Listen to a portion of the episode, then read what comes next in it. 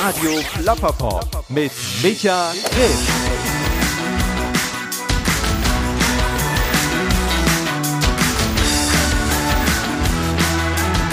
Hi, herzlich willkommen hier bei Radio Plapperpop. Ja, mein Name ist Micha und das hier, das ist mein Podcast. Ja, ganz besonders willkommen an alle, die jetzt gerade zum allerersten Mal vielleicht sogar dabei sind, vielleicht zum ersten Mal sogar hier reinhören und sich jetzt die Frage stellen, tja, was erwartet mich? Ist diese Zeit richtig investiert in diesen Podcast, den ich hier ausgewählt habe? Ich weiß es nicht, ähm, aber der Podcast ist immer so strukturiert, dass ich hier verschiedene Menschen aus Kunst, Kultur und der Gesellschaft treffe und wir plappern über alle möglichen Dinge, die uns gerade auf dem Herzen liegen oder die uns gerade durch den Kopf gehen. Das sind Gäste wie Dr. Marc Benecke oder Anna Pichotta, ähm, Mandy Monster Böhm, zuletzt Bianca Stücker und auch heute habe ich wieder einen Gast. Dazu sage ich gleich ein bisschen was. Aber ja, macht's euch erstmal bequem, macht's euch be gemütlich. Wir haben ja gerade vor Weihnachtszeit. Vielleicht hängt ihr gerade auf dem Sofa ab und strickt, ne? So ein Hobby, das ja auch wieder Renaissance aktuell erlebt oder ihr kocht gerade Suppe oder macht irgendwas im Garten, zupft Unkraut oder fahrt vielleicht irgendwo im Zug, im Fahrrad oder im Auto durch die Gegend. Was auch immer ihr tut, ich wünsche euch dabei ganz viel Freude und ganz viel Spaß und ja, freue mich, dass ich sozusagen hier über eure Boxen als Begleitung oder Begleiterscheinung vielleicht sogar mit dabei sein kann. Das hier, das ist die 26. Episode von Radio Plapperpop und das ist die letzte Episode für dieses Jahr. Ähm, die letzte Episode liegt schon eine Weile zurück. Im Sommer habe ich Dr. Bianca Stücker zum Gespräch getroffen.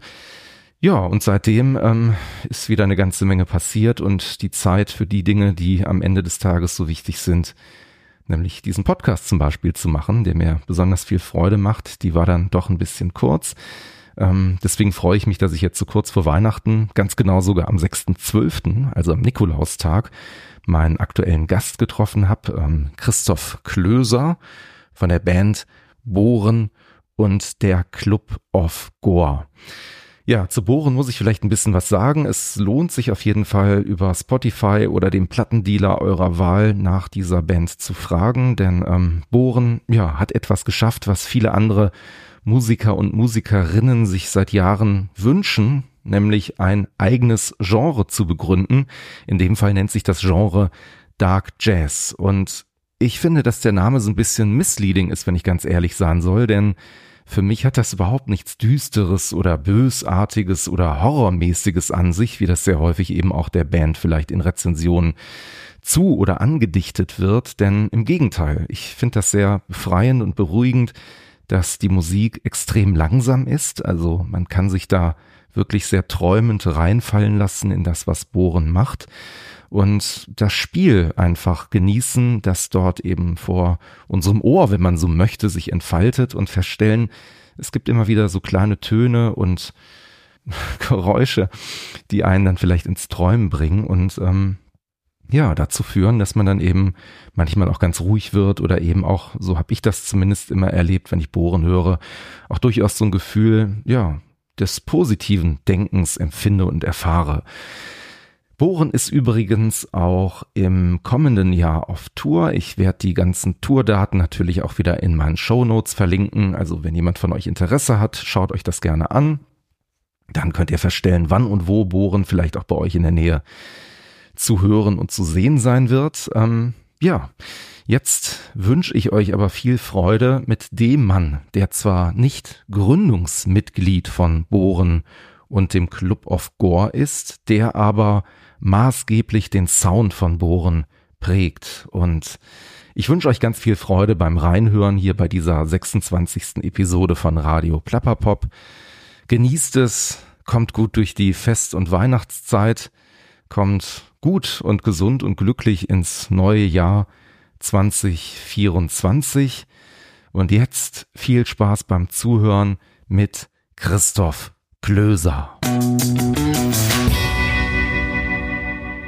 Du bist Musiker, du bist Komponist, du bist Multi-Instrumentalist. Du beherrscht ja zumindest mehrere Instrumente, also würde ich sagen, der Begriff Multi-Instrumentalist passt. Das, ich spiele mehrere Instrumente. Das, das Vibraphon gehört dazu, das, das mhm. Piano gehört dazu. Na, alle. Das alle. Saxophon gehört ja. natürlich ganz klar mit dazu. Mhm.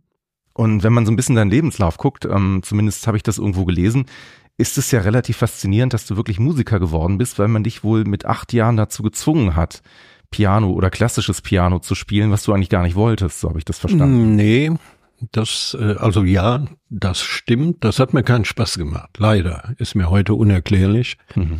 Was ich damals nicht gesehen habe, was für eine Möglichkeit aus der etwas bescheidenen äh, Kindheit und Jugend da auszubrechen. Aber für mich war dieses, du spielst Klavier, was ja immerhin schon mal ein Privileg ist, da war ein Klavier ne, mhm. und man war auch bereit, mir Stunden zu bezahlen und so. Ich habe das aber als Teil des äh, dortigen Unterdrückungssystems empfunden und habe wirklich nur das Nötigste gemacht. Weil eigentlich wolltest du Jazz, Rock hören, spielen Nein, auch. Mal, das wäre zu viel gesagt. Mhm. Musik spielte bei uns eine untergeordnete Rolle. Mein Vater hat die großen Acht von Radio Luxemburg gehört. Mhm. Ich auch. Und ich habe viel Musik gehört, wenn ich so für mich gespielt habe ich habe gepasselt wie ein Idiot. Und äh, dabei habe ich immer viel Radio gehört. Aber in unserem Haushalt, da gab es keinen Plattenspieler und keine Platte. Ich glaube, da war ich 16, da hat meine jüngere Schwester meinem Vater mal eine Mirel Mathieu Platte geschenkt. Okay. War aber immer noch kein Plattenspieler da. Ja, ich habe ja gerade gelernt, irgendwie äh, Fausto Papelli, äh, italienischer äh, Pupetti oder so, genau, äh, Papetti, genau, richtig, Papetti, ja. ähm, so heißt der italienischer als Saxophonist war jetzt nicht deine Inspiration, um zum Saxophonspielen zu kommen. Nee. Aber es gibt eine andere Geschichte, vielleicht kannst du mir bestätigen, ob die stimmt, dass du damals mal mit deinen Freunden abgehangen hast und denen irgendwann mal großmäulig fast schon erzählt hast, du hast ein Saxophon zu Hause und dann musstest du irgendwann abliefern und seitdem ist tatsächlich dann irgendwann auch das Saxophon so mehr oder weniger ja, in dein Leben gekommen. Ich wundere mich, dass du die Geschichte weißt. Woher? Naja, du sprichst mit einem Magier. Jetzt kennst du den Unterschied so, zwischen Zauberei und Magie. Okay, ja, ja, das stimmt in der Form. Also ich habe mich da mit Freunden getroffen und da haben wir tatsächlich Jazz gehört. Und so ein Zeug. Und Prog-Rock. Und da war das so. Irgendwann im angeknallten Kopf besoffen hast du da gesagt, ja, ich habe über ein Saxophon. Hm. Und dann ähm, wollten die das irgendwann sehen. Das konnte ich jetzt noch eine ganze Weile rauszögern. Hm. Sicher ein halbes Jahr. Und dann nicht mehr. Es war jetzt nicht so, dass ich Saxophon doof fand. Hattest du denn eins, ist die Frage, oder hast du es Nein, nein, nein, ich musste mir eins kaufen. Okay. Wenn ich da eins gehabt hätte, wäre ja kein Problem gewesen. Also ich musste mir eins kaufen. Musste ich musste abliefern. meine Kröten, meine paar okay. zusammen, dann bin ich ähm, in das Geschäft gefahren, habe mir äh, ein Tenorsaxophon gekauft, das mhm. billigste, was gab, mit dem schönen Namen Weltklang hieß mhm. das. Es war ein ostdeutsches Produkt, glaube ich. Und ja, ich konnte jetzt Noten und, und so ein bisschen Basiswissen. Ich konnte ganz gut Klavier spielen, weil ich äh, irgendwie, ich hatte große Finger, ich hatte irgendwie, mhm. und das fiel mir jetzt nicht so schwer. Ich hatte keine Ahnung von irgendwas, von Schönspielen, von, von musikalisch spielen, aber ich war technisch ganz, na, ich habe ja wirklich dann von acht bis, weiß nicht, 15 oder so mhm. Unterricht gehabt. Ne, und ähm, dann habe ich so da auf dem Saxophon rumgetrötet. Und du bist ja dann die Reise eigentlich weitergegangen, weil du gerade sagtest von, von 8 bis 15. Du hast, wenn ich das richtig recherchiert habe, dann auch an der Musikhochschule in Köln Saxophon ja. studiert. Ja, ja. Das stimmt, aber da war, äh, wie soll ich sagen, da war einige Zeit dazwischen. Mhm. Die Frage ist immer, also wenn ich mit Gästen spreche, die irgendwas studieren, was aus dem künstlerischen Bereich kommt, dann gibt's immer zwei Lager. Die einen, die sagen, das war die schönste Zeit meines Lebens und die anderen sagen, das war die größte Zeitverschwendung meines Lebens, weil ich vielleicht meinen Stil verloren habe oder gar nicht erst gefunden habe, was mich so im Kern irgendwie ausmacht. Wie, wie findest du rückblickend die Zeit an der Musikhochschule ist dein Spiel feiner geworden, weil du gerade sagtest, Noten lesen, ja, hm, Technik war ganz okay, aber ansonsten hatte ich nicht so viel Ahnung. Hat sich das da geändert und? Ja, mhm. das hat sich geändert. Ich möchte mal sagen, ich war einer der wenigen, die da was gelernt haben, mhm. weil ich vorher das alles nicht wusste. Ne, also da müsste man weiter ausholen. Ich hatte jetzt, es ist sehr schwierig, so im Nachhinein, wenn ich irgendwie manchmal jetzt Leute frage von früher, die behaupten, du, ja, das, äh, du wolltest schon immer Musiker werden. Das finde ich ein bisschen, äh, ich habe eine ganz andere Wahrnehmung. Ne? Also das hat sich eigentlich erst im Zivildienst, mhm. habe ich gedacht, ja, versuch mal die Aufnahmeprüfung an der Hochschule. Auch das, weil ich überhaupt keine Ahnung hatte, was die da verlangen. Und durch glückliche Zufälle, ne, wie immer ist die Aufnahmeprüfung das Schwerste, habe ich die äh, irgendwie geschafft, so mit Ach und Krach. Mhm. Ne, dann hatte ich noch ein Probesemester. Nach dem Probesemester musste ich wieder vorspielen. Das war für mich ein Gräuel. Das war das erste Mal, dass ich vor Leuten gespielt habe bei der Aufnahmeprüfung okay. in der Musikhochschule. Ich war das gar nicht gewohnt. Und ähm, ich fand es auch grauenhaft. Und die haben zu Recht gesagt, ja, hier, Herr Klöser, ja. Auftreten gehört zum Dasein des Musikers wir können nicht beurteilen, warum Ihnen das so schwer fällt, aber das fällt Ihnen schwer. Ja. Und auch aus unserer Fürsorgspflicht äh, sind wir eigentlich der Meinung und so weiter und so fort. Da sitzen immer so 10, 15 Mann. Ja. Und da war einer, Karel Krautgartner hieß der, so der Helmut Schmidt, der Klarinette. ne, so ein wirklich auch so ein schwarz gewandeter alter Mann, der sagte, ich will den unterrichten. Ja. Und da hat dann keiner widersprochen. Die haben sich gewundert Ne? Und ich habe mich auch gewundert und ich war nicht froh, weil ich kannte den A nicht und B fühlte ich mich total unwohl. Dann hat er mich ein halbes Jahr unterrichtet, ich habe wieder vorgespielt, noch beschissener. Mhm. Und danach dachte ich, gut, das war's. Und dann, ne, du spielst vor, dann mhm. gehst du raus, dann beraten die sich so 10, 15 Mann, alle Bläser sozusagen, alle Dozenten. Mhm. Und dann dachte ich aus Höflichkeit, ich bleib noch da und höre mir das an, was sie sagen. Dann bin ich wieder rein und dasselbe passierte wieder. Die haben gesagt, also alle hier wollen, sind der Meinung, sie gehören hier nicht hin, aber Professor war der auch noch Krautgartler. Mhm. will sie unterrichten und ich habe mich so geschämt, das war mir so unangenehm und ich wollte nicht.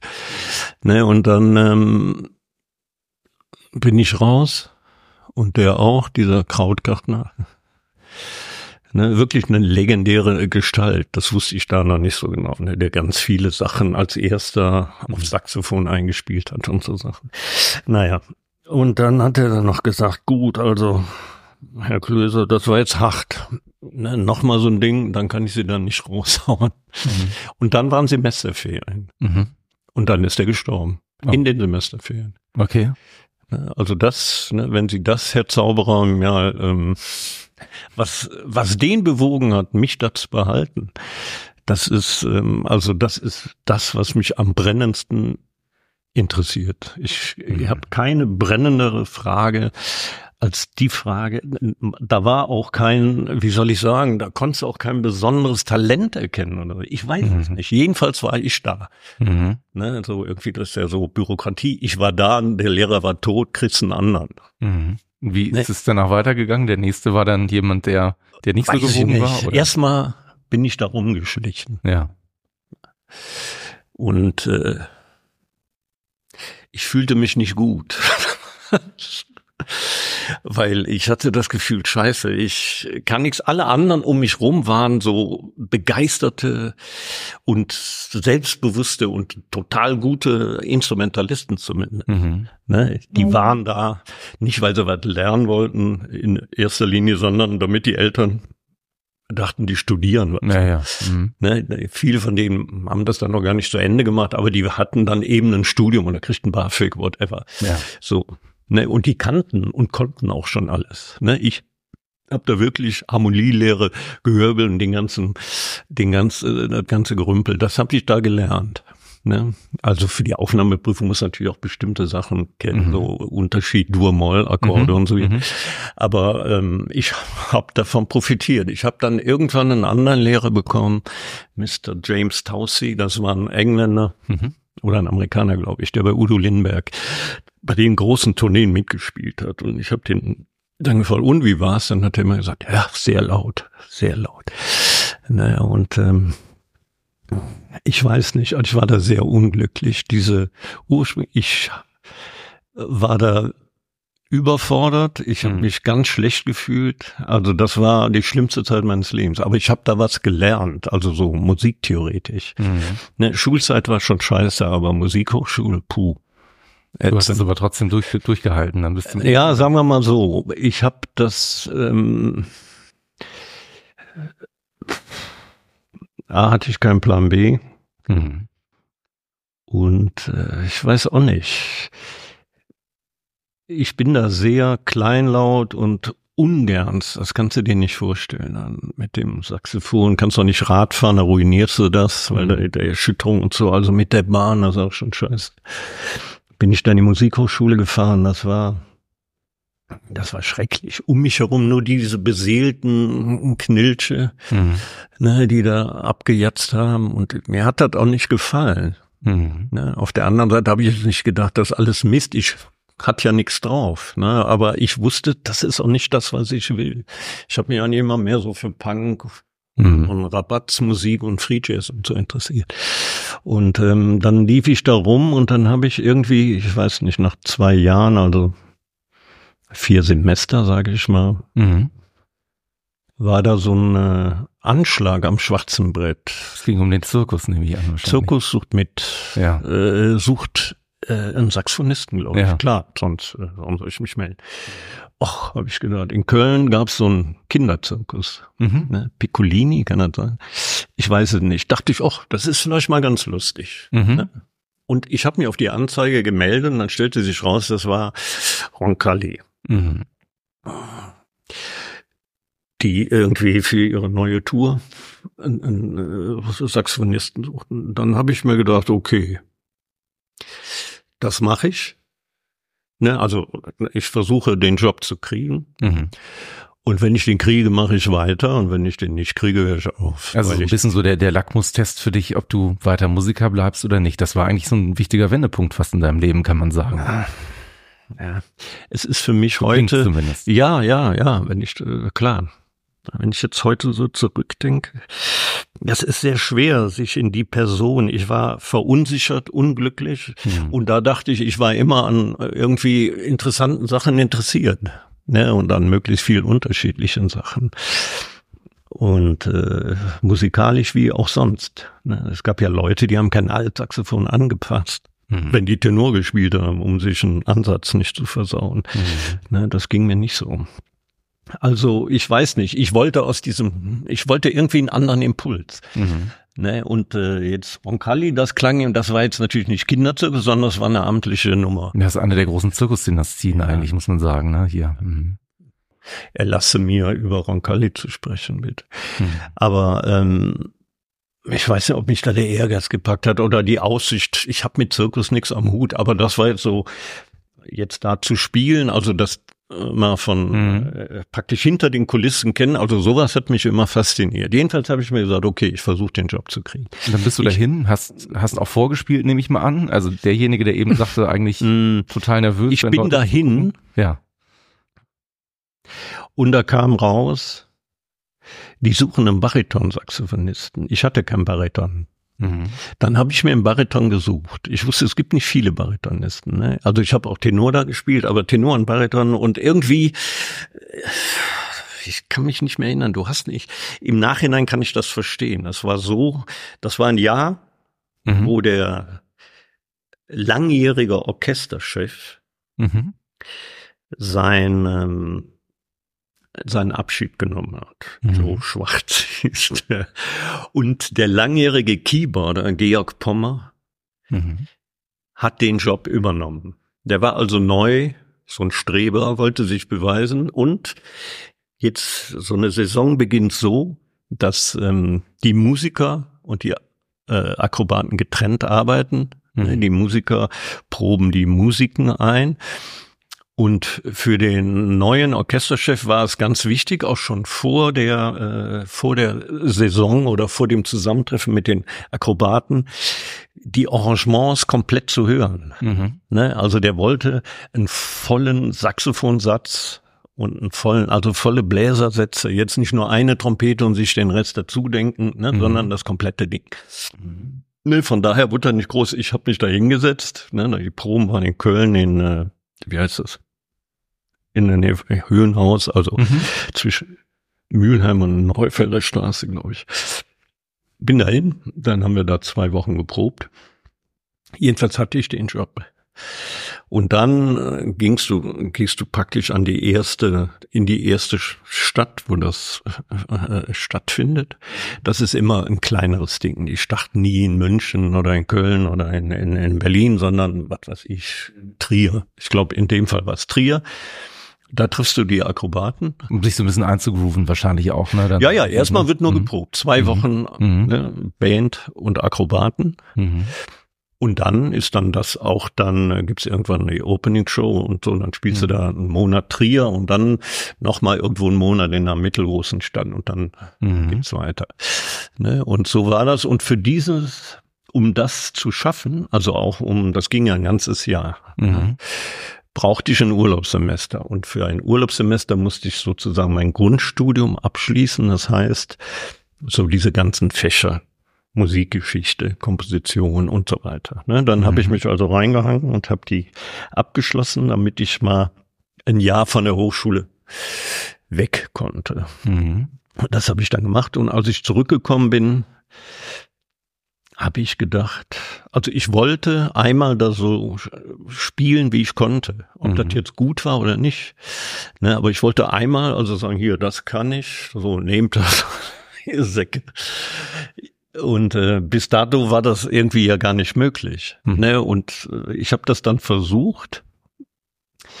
Und äh, ich hatte jetzt natürlich ein bisschen mehr Erfahrung hat sich deine, deine Bühnennervosität, um es mal so zu sagen, dadurch ein bisschen verringert? Oder? Meine Bühnennervosität war jetzt äh, eigentlich gar nicht so groß. Das war mhm. meiner Krankheit geschuldet. Ich habe, mhm. äh, wie heißt es, einen essentiellen Tremor, den hatte ich mhm. damals schon, den hatte ich schon als Kind vererbt. Mhm. Ne? Und der bedeutet, also ich meine, in Bühnensituationen ist natürlich auch immer noch eine zusätzliche Anspannung. Mhm. Ne? Aber das war dann so, äh, ich konnte das gar nicht verstehen, teilweise, mhm. warum das so war. Ne? Mhm. Aber damals wusste ich das noch nicht. Ne? Ich galt als hebeliges, unruhiges Kind und ja, der ist nervös, so fertig. Mhm. Und ich habe das auch geglaubt. Mhm. Ne, jedenfalls mein Ziel war, okay, ich versuche das. Ne, das da kräht kein Haar nach. Ich kann mich nicht erinnern, dass jemals mich jemand gefragt hat, äh, hast du einen Abschluss an der Hochschule? Also sei denn, ich wollte jetzt in Lehrberuf, das wollte mhm. ich aber definitiv nicht. Hat sich denn dein Gefühl, weil du ja eben auch so ein bisschen darüber gesprochen hast, ähm, Schulzeit war blöd, das Studium war an vielen Stellen auch nicht viel besser. War das, als du dann sozusagen dich dem Zirkus angeschlossen hast, hast du da was anderes gespürt musikalisch, wenn du dann dich ja ausprobieren konntest oder war das war das dann die nächste Stufe der Hölle, die du da nein, nein, getroffen nein. hast? Nein, nein, was heißt die nächste Stufe der Hölle? Das war total interessant. Mhm. Aber das wird den Rahmen von dem Ding über Roncalli und mich kann man eine eigene Sendung machen. Ne? Erstmal ist das nicht ähm, eine Befreiung. Das ist Holiday on Ice, verstehst mhm. du? Also da geht's strikt so Mhm. Äh, die Akrobat, also die Manege sagt, wo es lang geht. Mhm. Und äh, das war faszinierend. Ne, das war eine Maschine, da machst du dir keinen Begriff. Es gab gewisse Reibereien in der Band, wir waren zu zwölf. Manchmal haben sich vier Leute geprügelt, das hast du nicht gemerkt. Mhm. Ne? Mhm. Während der Show, meine ich.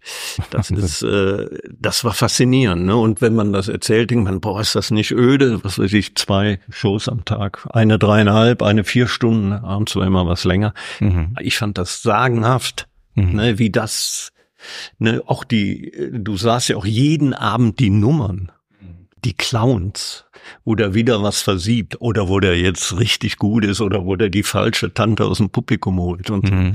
also das war Bombe, aber das war sehr, sehr strikt, sehr streng. Ne? Ich habe nachher Musik mit Kopfhörern gehört, wenn wir da gespielt haben. Okay. Ja, ja. Grace Jones, Nightclubbing, die LP und äh, Dead Kennedys.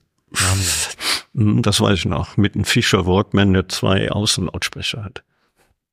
Ich habe von dir. Das war interessant. Also sowas hat mich schon immer fasziniert. Also so den Sachen richtig auf den Grund gehen. Und das war auch lustig. Ja. Ne, das war schon lustig und Bernhard Paulsen Arschloch gibt's gar nicht. Aber es klingt so ein bisschen, als wäre das tatsächlich auch so ein bisschen äh, ähm, Lehrschule an vielen Stellen gewesen für das, was vielleicht am Ende des Tages auch das ist, was man. Wir kommen ja gleich noch ein bisschen stärker auf Bohren zu sprechen. Ähm, dass da ja natürlich auch viel mit Präzision gearbeitet wird. Ne? Das ist ja eins der, der Worte, die man sehr gerne mit, mit, der, ja, mit der Musik Mann, verbindet. Nein, nein, ne? In der Big Band wird auch auf Präzision gearbeitet, im Jazz. Mhm. Und wir haben ja, da, da wird immer auf Präzision gearbeitet. Ne?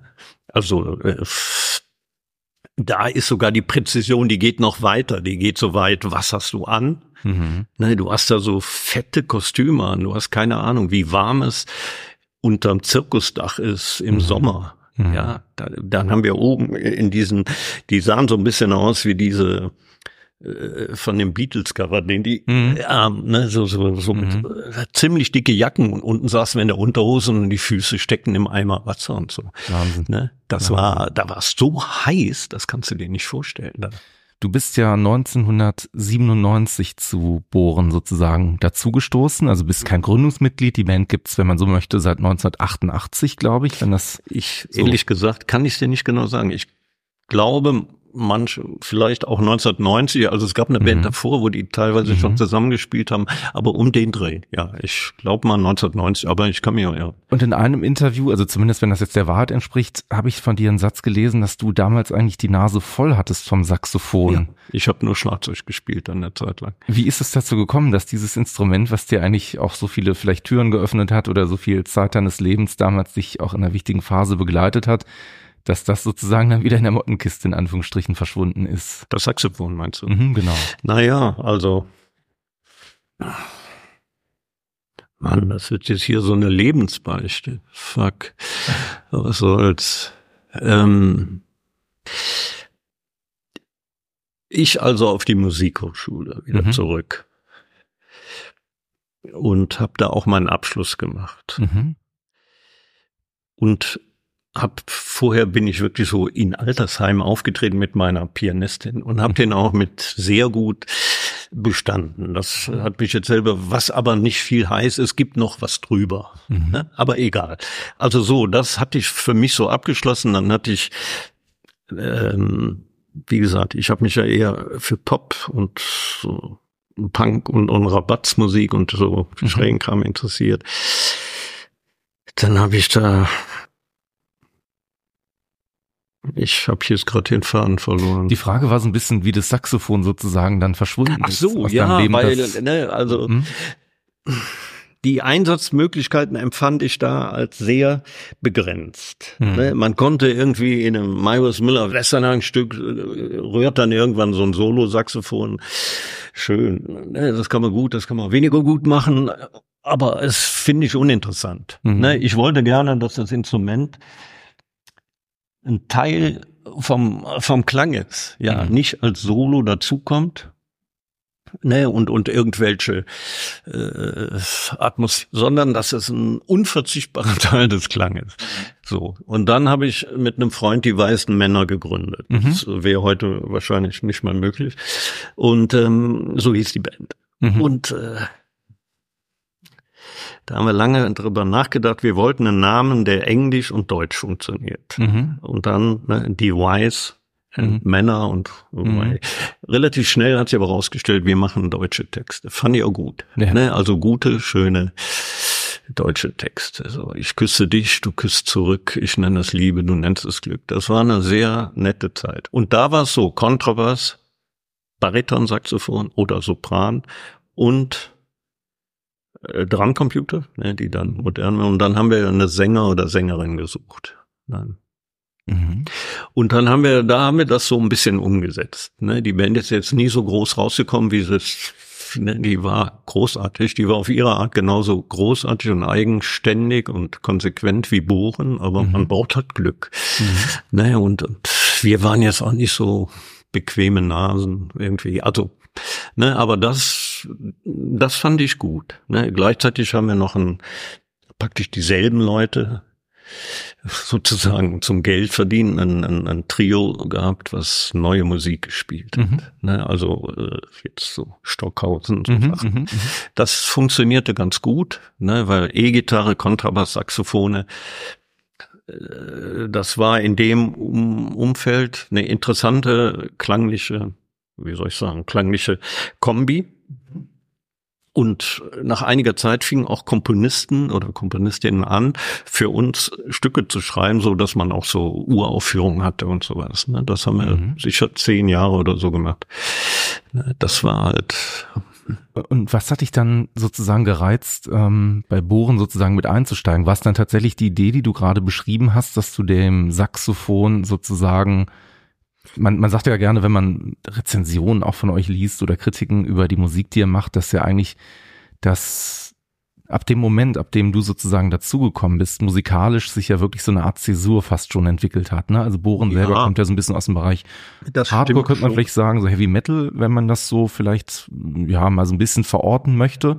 Und dann bist Nö. du dazu gekommen und hast das ein bisschen Jazz. Nein, nein, so, die oder? haben, bewegt. nein, das so äh, stimmt's nicht. Also eine Zäsur in gewisser Weise ist es schon. Mhm. Ne? Also auch eine, es fand eine Professionalisierung statt.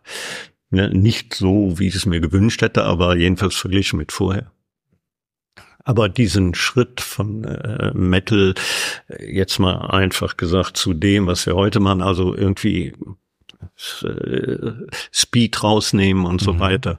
Das war schon, ähm, das ist schon vorher passiert, ne? Auf den beiden Platten Goa Motel, da ist jetzt eigentlich noch relativ konventionell, aber spätestens Midnight Radio, da ist ja nichts mehr mit, mhm. und so. Ne? Mhm. Und dann Danach bin ich erst eingedrängt. Ich kannte die beiden Platten. Mhm. Ne?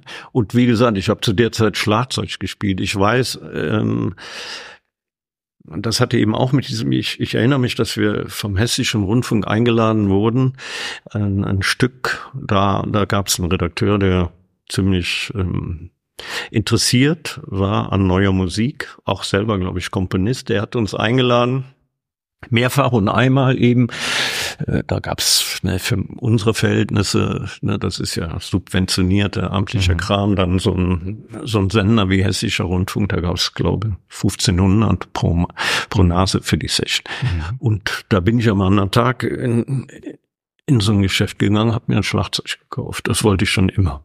Mhm. Und dann habe ich angefangen, Schlagzeug zu spielen, weil ich dachte, ich kann das. Mhm. Ne? Also denke ich nach wie vor. Also, okay. ne, das ist ein tolles Instrument. Also ich bin eigentlich der geborene Schlagzeug. Mhm. Daran habe ich nie gezweifelt. Aber ich musste natürlich üben. Dann habe ich stundenlang da geübt. Oft bevor wir mit Agriculture den weißen Männer geprobt haben, hatte ich vorher zwei Stunden Schlagzeug gespielt. Mhm. Habe dann auch in Bands gespielt mhm. ne, und habe bewusst nicht so das so getrieben wie beim Klavier, schon gar nicht, oder beim Saxophon, weißt du, so von der Pike auf. Ich habe mhm. praktisch, nachdem ich den ersten Trottelbeat schlagen konnte, in Kleinanzeigen rumgesucht. Mhm. Band sucht Schlagzeuger und dann bin ich dahin marschiert mit einer Snare und, und, und ein paar Sticks.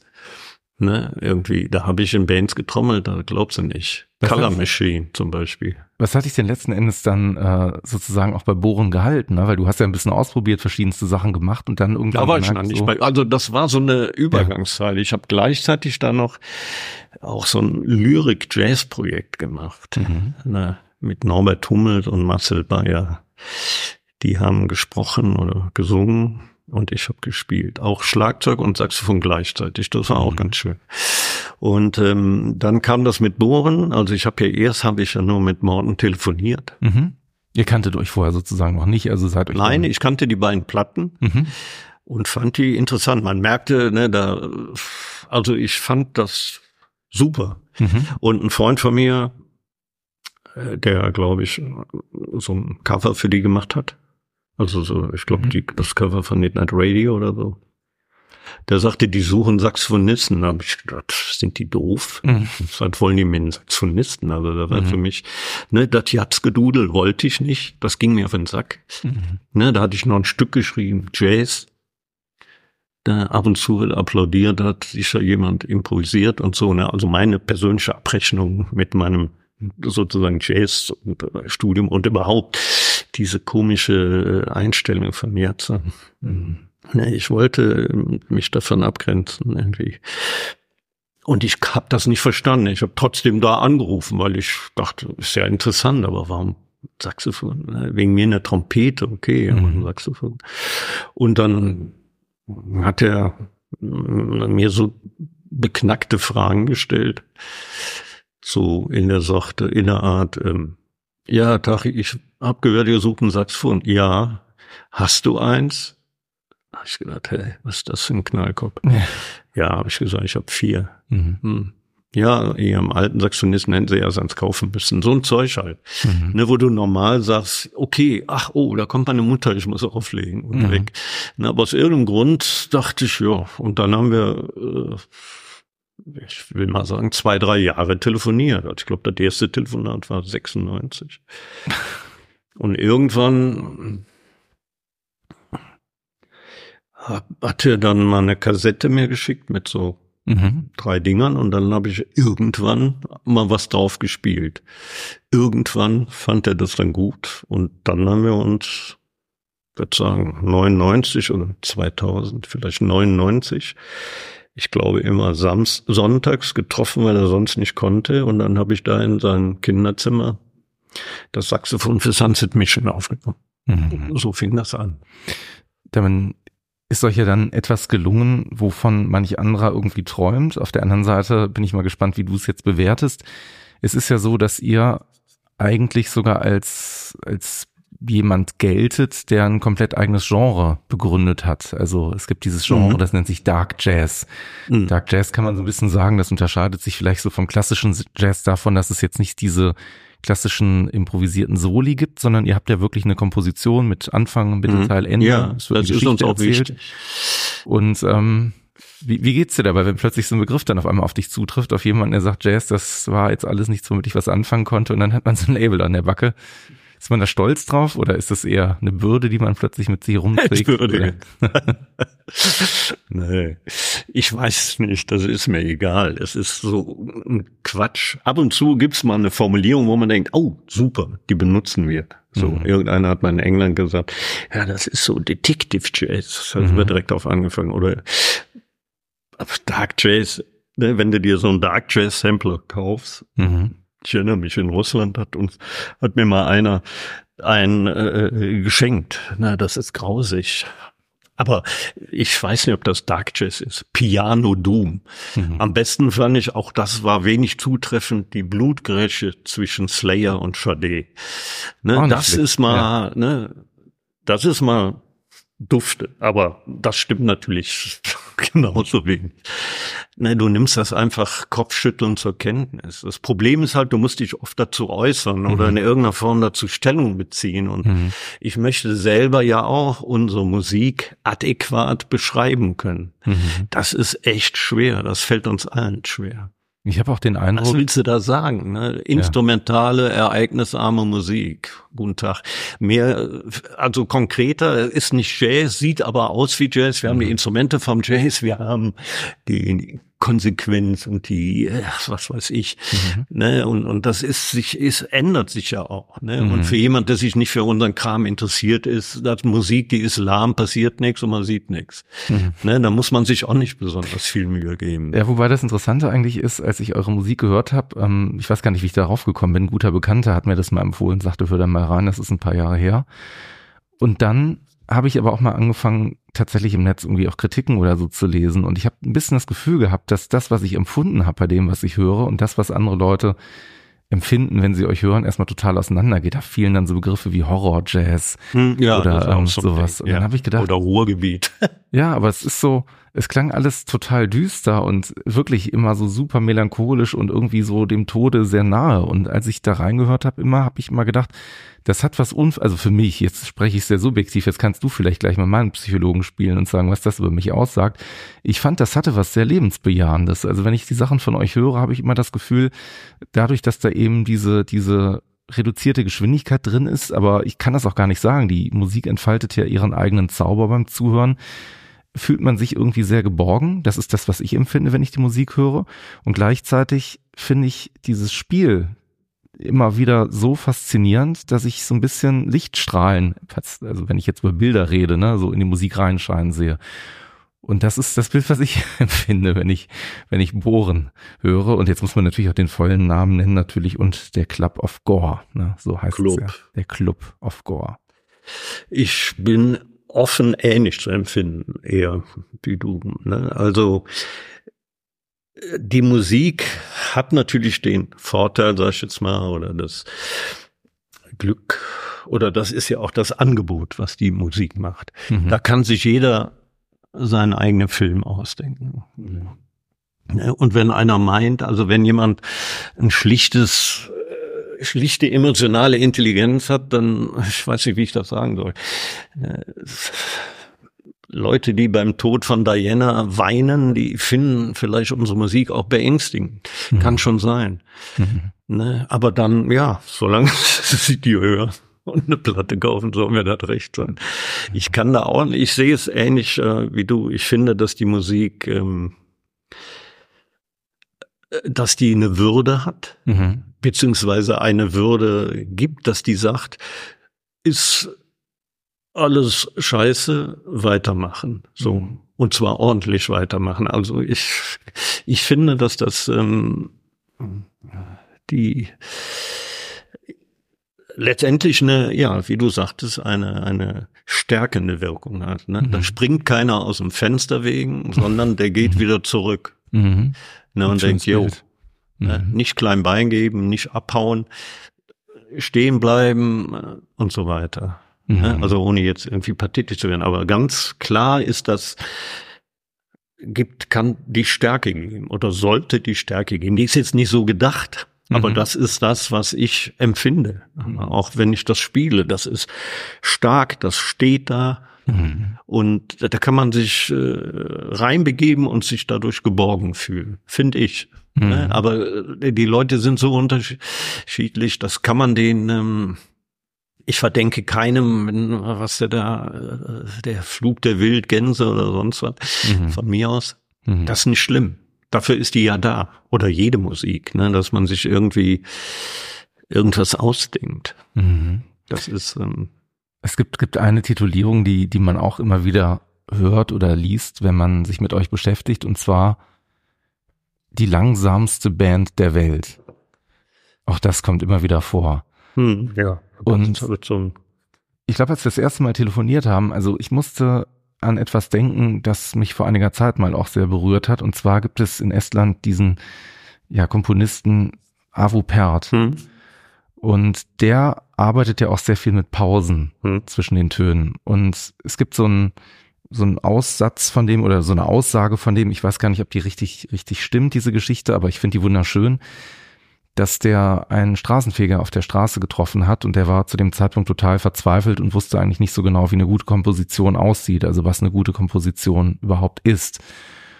Und dann fragt er diesen Mann, der augenscheinlich mit Musik alles andere, also in seinem Leben nichts zu tun hat, was mhm. ist eine gute Komposition? Und der Mann sagt dem, naja, vielleicht muss man jeden Ton einzeln lieben. Und das fand ich wunderschön, den Satz. Mhm.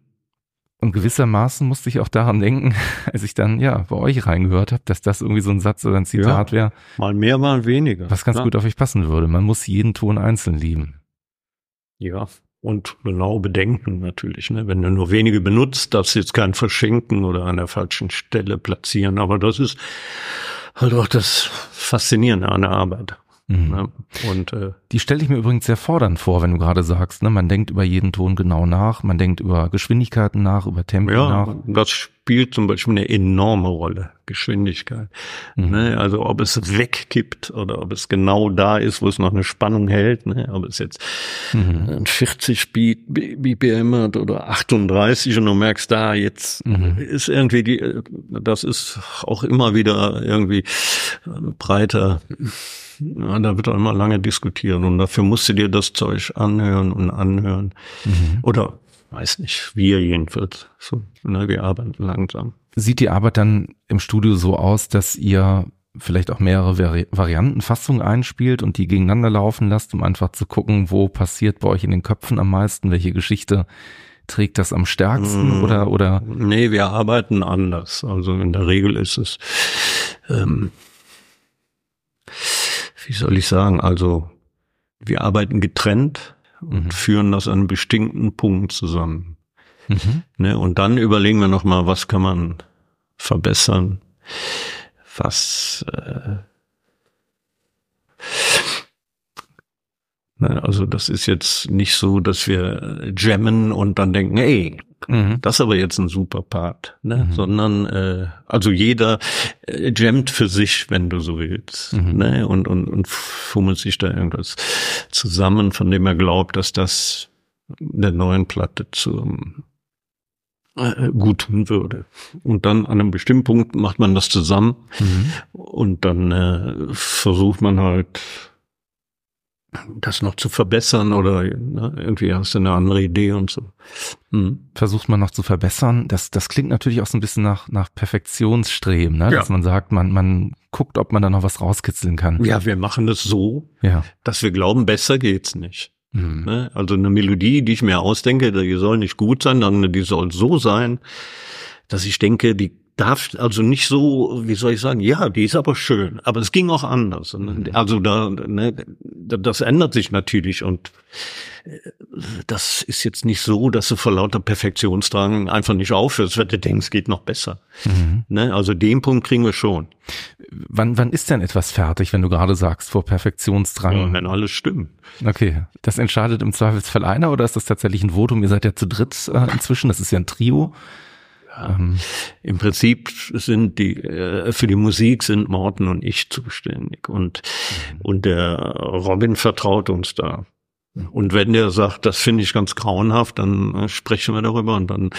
Äh, aber in der Regel kommen wir mit unseren Vorschlägen durch. Ist jetzt mehr so ein äh, äh, Mhm. ein Zwiegespräch zwischen Morten und mir, aber wie soll ich sagen? Es ist äh, klar, wir versuchen die bestmöglichste, für uns bestmöglichste Platte zu machen. Klanglich, optisch, mhm. Titel, alles gehört dazu. Ne? Und die Musik natürlich. Die, die, die Töne und die Melodien und die, die, die Tempi, alles. Ne? Das ist ein langwieriger Prozess. Wir brauchen ja auch lange Mhm. für so ein Ding. Ne, dann, weil sowas kannst du jetzt nicht so nebenbei machen, jetzt mal so, äh, machen wir mal so ein Zwischenwerk oder irgendwas. Also jedenfalls nicht so. Selbst das Zwischenwerk braucht dann schon, ne, du hast, also wir haben selber eigentlich den an, größten Anspruch an uns, Mhm. ne, um, um, ne, ich, wir haben uns immer dann gefragt, boah, ne, also es ist natürlich ein anderes Ding, ob du die siebte oder achte Platte machst oder ob du die zweite oder dritte Mhm. machst. Ne, und dann gelingt uns sowas wie Patchouli Blue. Mhm. Und da denkst du auch nicht, okay, Jungs, wir haben's drauf. Mhm. Jetzt direkt noch so ein Ding. Ne? Im Gegenteil. Ne? Jetzt schreckt man noch mehr zurück als nach Piano Nights und denkt, ui, ne? man will ja jetzt wen, also will ja jetzt nicht äh, kompletten Mist. Ne? Ist das noch interessant, was wir machen? Stimmt das Konzept noch? Kann das noch jemand interessieren oder ist es einfach nur wiederholen? Man kennt ja genug Beispiele, wo das so ist. Also die Fragen, die einen beschäftigen, nehmen eigentlich zu mit der Anzahl der Fragen Alben. nehmen zu, Mhm. die Skrupel Ja. nehmen zu. Mhm. Mhm. ne, der äh, spontane zu. also, also wir haben, ich weiß nicht, sieben oder acht Platten gemacht, die sind super. Manche Mhm. super, super, finde ich. Mhm. Ne? Und wirklich, und, und auch da, ne, wir haben bei jeder nach Perfektion gestrebt. Aber jeder von uns kann im Nachhinein sagen, das würde ich heute anders machen. Aber das ist kein Problem. Das war damals so, ne, so wie man alle Entscheidungen, denke ich, im Leben trifft. Mhm. Ne? Also du versuchst aufgrund dessen, was du weißt, was du machen kannst, welche Optionen du hast, das zu machen, was am klügsten ist. Wenn sich am Ende rausstellt, das war jetzt völlig falsch, aber da hattest du keinen Einfluss drauf. So, ne? Und so ist das da auch. Mhm. Ne? Aber der, auch der Schritt dahin? Das ist jetzt nicht so, dass wir denken, gut, sieben gute Platten, dann müsste es doch mit dem Teufel zugehen, wenn wir nicht eine acht gute machen. Ich stelle mir den, den ersten Tag tatsächlich immer sehr schwer im Studio den vor, wenn du gerade sagst, ne? dass man sagt, so, dass man. Das heißt, wir sind, sitzen nicht im Studio, wir sind ja. nicht Metallica und mieten uns ein Jahr ja. ein Studio an. Ja. Jeder sitzt da in seiner Butze und denkt, ach du Scheiße, noch eine Platte. Mann. Ne, der Arbeit wollen wir uns stellen, tun wir auch. Ne? Mhm. Also wir werden nicht kneifen. Mhm. Ne, und das, äh, wie geht es denn jemandem wie dir oder wie euch dabei, wenn man jetzt sagt, ähm, also Dramaturgie spielt ja auch eine große Rolle, ne? Also welche Geschichten oh. werden erzählt, genau. Und jetzt bewegen wir uns in einem Zeitalter, wo wir plötzlich ähm, gar nicht mehr Geschichten nur hören können, sondern Dienste wie Spotify oder so wählen auf einmal aus, was hat denn gerade so vielleicht die meisten Plays auf einer Platte. Das heißt, irgendwie wird das, was du vielleicht erbaust, erschaffst, die Geschichte wird in Einzelteile zerrissen. Das muss doch einem Musiker wie dir total im Herzen wehtun, dass auf einmal solche, weiß nicht, Algorithmen oder tatsächlich Mechanismen Einfluss darauf haben, wie Musik erzählt wird. Naja, da gab's ja verschiedene Stadien, ne, wo, was einem Musiker wie mir, sag ich jetzt mal, also mhm. einem Musiker, einem altmodischen Musiker, der noch ein Instrument gelernt hat und geübt hat und so weiter. Ne, erstmal Digitalisierung und so. Ne, da hast du schon das Gefühl gehabt. Das war das erste Mal, wo ich dachte, Scheiße, was denn jetzt? Mhm. Und so, ne, wo ich dachte, oh.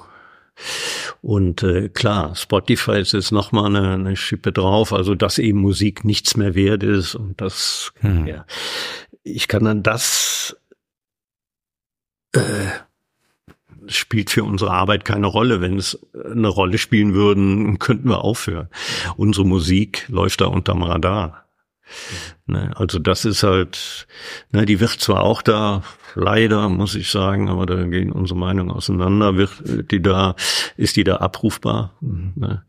Aber ne, das ist, das musst du ausblenden. Ne? Mhm. Ich bin überrascht, also man könnte das, also zumindest ich kann das für mich so resümieren. Ich bin überrascht, wie viele Leute sich noch, auch gerade heute, wo es so ein, ne, eben diese ganzen kurzen Aufmerksamkeitsspannen, diese mhm. sogenannten und die Schnipselkultur und Spotify, wo du jetzt nur noch zwei Minuten Songs hast und so. Und nach den ersten zehn Sekunden muss es schon knallen, sonst sind die weg. Äh, für ich bin überrascht, dass mhm. so viele Leute sich für unseren Kram interessieren. Mhm. Ne, wenn ich jetzt schlechte Laune habe, denke ich, eigentlich müssten sich zehnmal so viele dafür interessieren.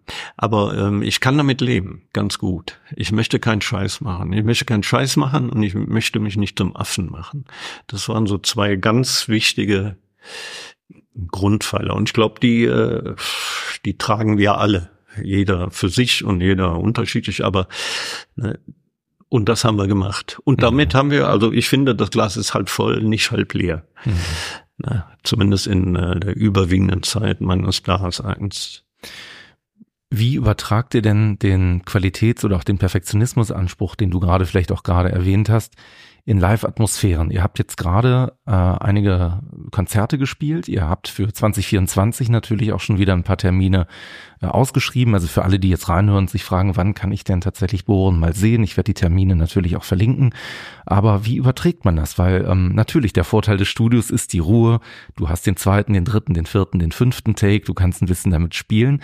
Und ich stelle mir das allein schon unfassbar anstrengend vor, überhaupt Werke von euch, die ja teilweise 13, 14, 15 Minuten lang sind, so zu verinnerlichen, dass man sie dann in dem Moment, wenn man auf der Bühne steht, so abruft, dass man wirklich dem nahe kommt, was man sagt, so muss unser Sound klingen, so muss dieser Titel jetzt gerade klingen. Also erstmal, das mit dem Studio würde ich nicht so, ne, wir haben keine dritte, vierte, fünfte Version. Wir haben eine, ne, und dann äh, im Studio, also wenn wir so weit sind und wir meinen, jetzt ist das Ding gut, mhm. beziehungsweise wir sind da.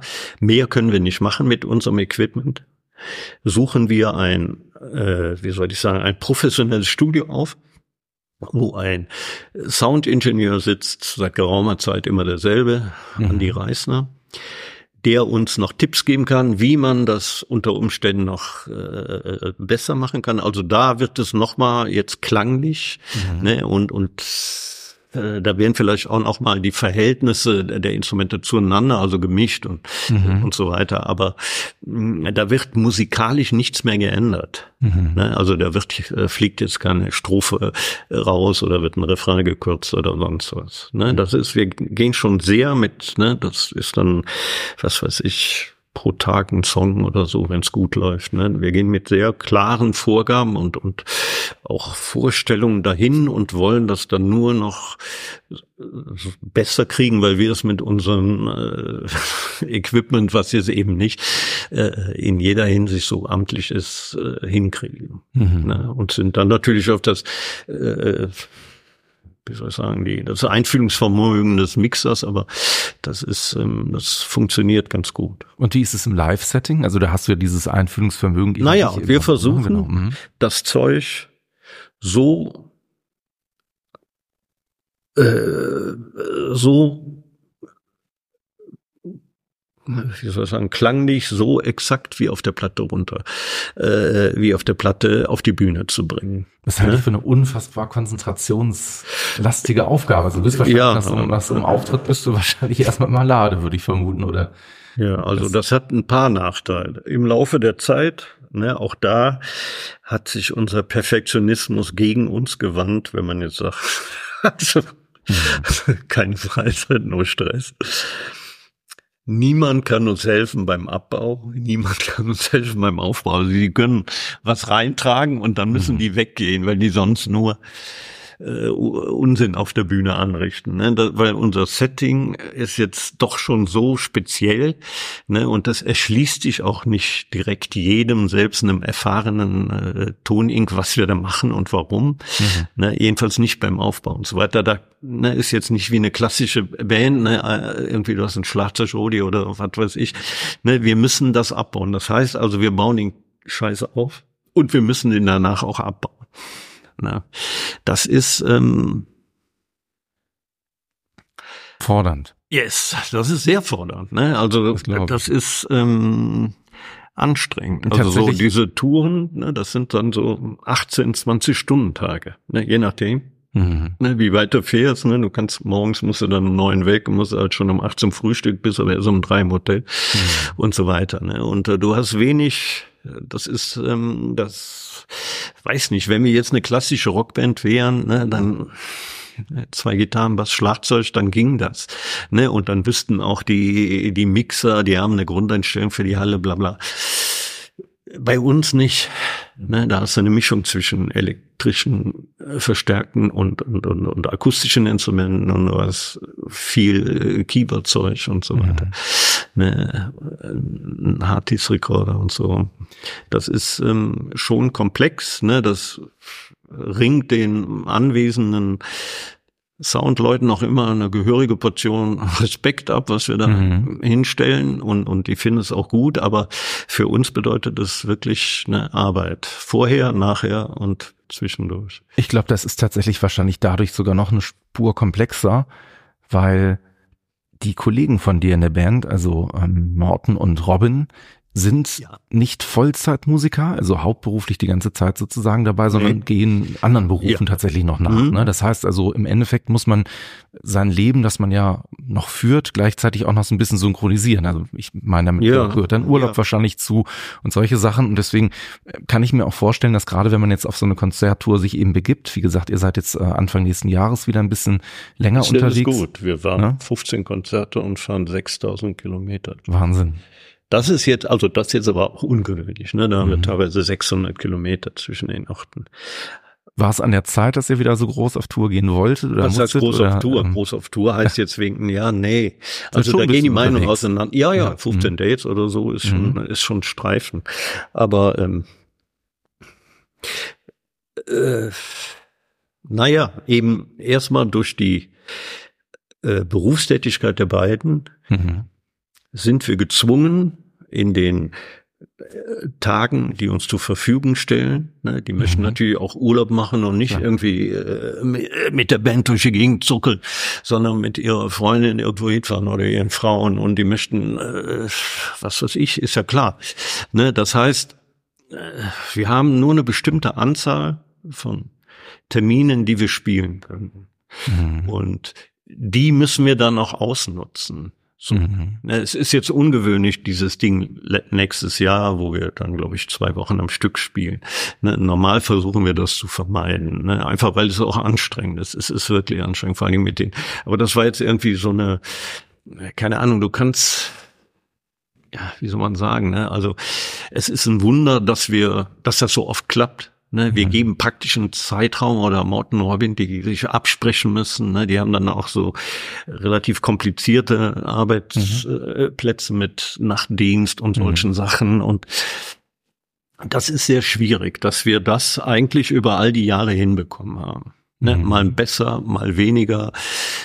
Und, und Jetzt ist eben dieses anstrengende äh, 15-Tage-Ding. Das hat aber auch zur Folge, dass wir im Rest des Jahres dann nicht äh, mehr so viel machen, einfach weil äh, Mann oder speziell die ja auch Zeit mit ihren Familien verbringen wollen. Ne? Das gleichzeitig aber am Anfang war, war das für mich sehr schwer zu mhm. verstehen. Mhm. Mittlerweile halte ich das für einen großen Vorteil. Ne? Also im Prinzip haben wir uns in der Mitte getroffen. Die spielen öfters als wollen. Ich spiele weniger als ich will. Und eigentlich hält das aber die Musik frisch. Ne? Also wenn ich mir vorstelle, wir machen eine 80 Tage Welttournee, du verlierst den Respekt für dein Zeug. Ne? Also weiß nicht, irgendein ein, ein Lied von drei Minuten kann man vielleicht so runterspielen und so, aber irgendwie, dass die Musik wirkt, das hat auch mit der Wahrhaftigkeit von uns zu tun, wie, wie wir spielen. Ne? Das mhm. ist äh, also ich bin auch damit völlig d'accord. Gibt es Orte oder ja, Gegenden, Regionen, wie auch immer man das jetzt unterscheiden möchte, die eure Musik anders rezipieren oder anders aufnehmen oder wo ihr besonders gerne hinfahrt, weil ihr wisst, da ist irgendwie, weiß ich nicht, ein anderes Gefühl dem gegenüber, was ihr macht? Oder kann man das gar nicht so pauschal sagen, weil da gibt's drei unterschiedliche Meinungen in der Welt. Was ist deine?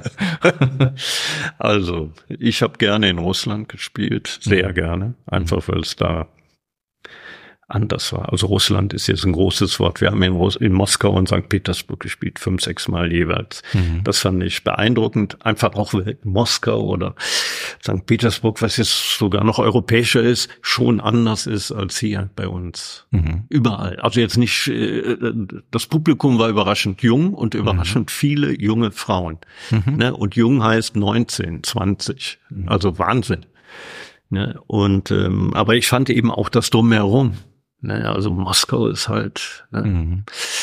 das ist ein, das ist ein Ding. Ne, wenn du in Barcelona spielst, klar, da ist anderes Wetter und und so weiter, aber die Leute haben dieselben Klamotten und vor der Show läuft dieselbe Elektronikmucke, ist auch schön, aber ist jetzt nicht so, äh, zumindest für mich interessant, mhm. wie so ein so ein Land wie Russland, wo es richtig anders ist. Und ich persönlich habe ja, mein Lieblingskonzert war das in London. Also wir mhm. haben ein paar Mal in London gespielt. Ja, das, hast du auch gespielt. Das ne? war für mich äh, auch so ein Ritterschlag, dass da so viele Leute kamen im Mutterland des Pop, was mhm. mir viel näher steht als zum Beispiel Amerika oder so. Mhm.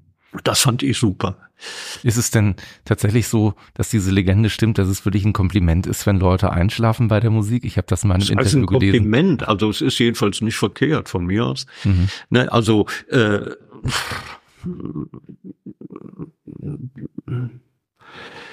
das kann passieren, sagen wir mal so. Ne? Mhm. Man trinkt ein paar Bier, ne? wir lullen den ein und dann schnappst du weg. Warum nicht? Das entstehen wahrscheinlich wunderbare luzide Träume, die man dann hat mit schönen Keine Ahnung, ich, Klingen. Das, ich weiß nicht, aber das, ähm, ich, also ich finde, sag ich mal, die Darreichungsform unserer Musik ist ziemlich äh, ziemlich perfekt. Ne? Also mhm. wir streben nach musikalischer Perfektion, da gibt es sicherlich noch Luft nach oben. Aber was jetzt unsere Bühnendarstellung mit den Lichtern, dem bisschen Nebel und die Leute sitzen und können, ne, die können auch stehen, aber es ist einfach schöner für die zu sitzen. Das finde ich schon ziemlich ähm, passend und auch, auch gut. Ne? Wir machen nichts, äh, was sollen die da rumhampeln? Äh, und äh, mhm. Und wenn da jemand einschläft, also sagen wir mal so, wenn ich bei einem Konzert einschlafe, ist das kein schlechtes Zeichen, ehrlich gesagt. Wie stehst du denn, vielleicht mal ein kleiner Themenschwenk, wie stehst du denn dem Thema generell so Kollaboration ähm, entgegen? Also ich meine, auch das ist ja eine Thematik, die durchaus immer wieder so ja, zu tragen kommt oder durchaus eine Rolle spielen kann. Es gibt ja ein paar Kollaborationen, die ihr auch gemacht habt. Hin und wieder ist das ja auch manchmal, damit meine ich jetzt nicht euch, aber das ist ja in der Musikwelt durchaus auch manchmal gängig, zu sagen, wir holen uns jemand mit dazu, um vielleicht dadurch irgendwie neues Publikum anzusprechen oder in neue Kreise sozusagen vorzudringen, weil wir eben die Bekanntheit von Act A mit der Bekanntheit von Act B paaren und dadurch dann irgendwie vielleicht was Neues schaffen. Ist das was, was, was dich reizt oder was tatsächlich mal so ein Weg sein könnte, den ihr noch irgendwie beschreiten möchtet als Band? Oder stärker beschreiten möchtet, um es mal so zu sagen? Hm. Interessant, dass du das sagst. Also, wir haben ja Kollaboration mhm. gemacht. Mhm. Lustmord zum Beispiel. Genau. Das, mhm. das hat großen Spaß gemacht. Mhm. Mhm. Und da war es eben, wie soll ich sagen, äh, das war ein rein ja, so auf Augenhöhe, ja. Und, und, und auch interessant für uns, ne? Man dachte, ach du Scheiße, was. Mhm. und ich weiß nicht, wir haben nicht keine Ahnung. Also ich vermute mal, wir können die Kollaboration äh, mehr oder weniger an einer Hand an mhm. abzählen. Ne? Es gab ein paar Sachen, wo ich jetzt speziell gefragt bin, weil dann natürlich jetzt als Saxophonist und so, ähm, dass das äh, leichter ist. Und wie gesagt, ich habe auch, ne, weil ich eben nur Musik mache, auch, wird auch mehr Kapazitäten, um das zu tun. Mhm. Grundsätzlich finde ich jetzt fremde Einflüsse gut. Ich als Christoph Glöser äh, bin für jeden Quatsch offen, ne, der mich interessiert und von dem ich denke, dass ich da was Vernünftiges zu beitragen kann. Was weiß ich, ich habe für Aidu gespielt oder für äh, irgendwelche. Nina Hagen habe ich sogar mal gelesen. Ja, ja, das, mhm. das war ganz am Anfang. Mhm. Genau. Wie unterscheidet sich denn, weil ähm, auch das sind ja Dinge, die, die du machst jetzt als, als Christoph, wie du es gerade eben angesprochen hast. Du bist ja zum Beispiel auch am Schauspielhaus in Düsseldorf aktiv gewesen. Äh, da lief ein, mhm. ein Stück von Bertolt Brecht. Mutter Cottage und ihre Kinder. Und da bist du als äh, Musiker, Komponist, Live-Musiker sozusagen vor Ort gewesen. Mhm. Der Beides, ne? Also erst also Komponist. Mhm. Das haben wir zu zweit gemacht mit Jörg Vollert und mhm. äh, ja, das habe ich mehrfach gemacht. Das war ganz gut. Also ne, mhm. das ist jetzt gut, weil das äh, auch was Geld bringt. Ne, mhm. Ganz klar, ne, wieder so etablierter Kulturbetrieb, weil es auch interessant ist. Das Gegenteil, also man muss schnell sein, man darf nicht allzu viele Skrupel haben, man muss dauernd was rausschießen. Ne, das hat jetzt leider jedes Mal, wenn ich so eine Arbeit gemacht habe, ich weiß, ich habe jetzt vielleicht zehn, elf, zwölf gemacht, habe ich gedacht, boah, super, wenn ich in dem Rhythmus bleibe, ne, dann mache ich zwei Platten. Ne, aber ich bin mhm. dann direkt wieder in so eine komische Lethargie verfallen, weil eigentlich fand ich das doof. Ne, weil das, mhm. ähm, ja, und das ist auch eine Extrasendung wert. Ne? Also mein Feld. Ich habe es trotzdem, also es war interessant, ich habe viel gelernt. Es ist ähm, aber eine ganz andere Arbeit. Also ich würde sagen, es ist diametral zu der Arbeit von Bohren. Ne? Also die Theatertypen mhm. sagen, dann ist die Premiere und dann kommt das Ding raus. Mhm. Egal wie scheiße das ist. Mhm. Ja, also die Premiere Wirklich egal, den, wo du gerade bist. Die Premiere ne? gibt den Takt sozusagen vor, ne? Ja, kann man das sagen. ist ja auch mhm. weit im Voraus. Klar. Also was weiß ich, eher in Düsseldorf, da ist klar, mhm. was 2025 im September Premiere hat. Mhm. Ne? Und da muss also schon Regisseur und Hauptdarsteller am selben Tag sterben, damit die Premiere rausfällt. Mhm.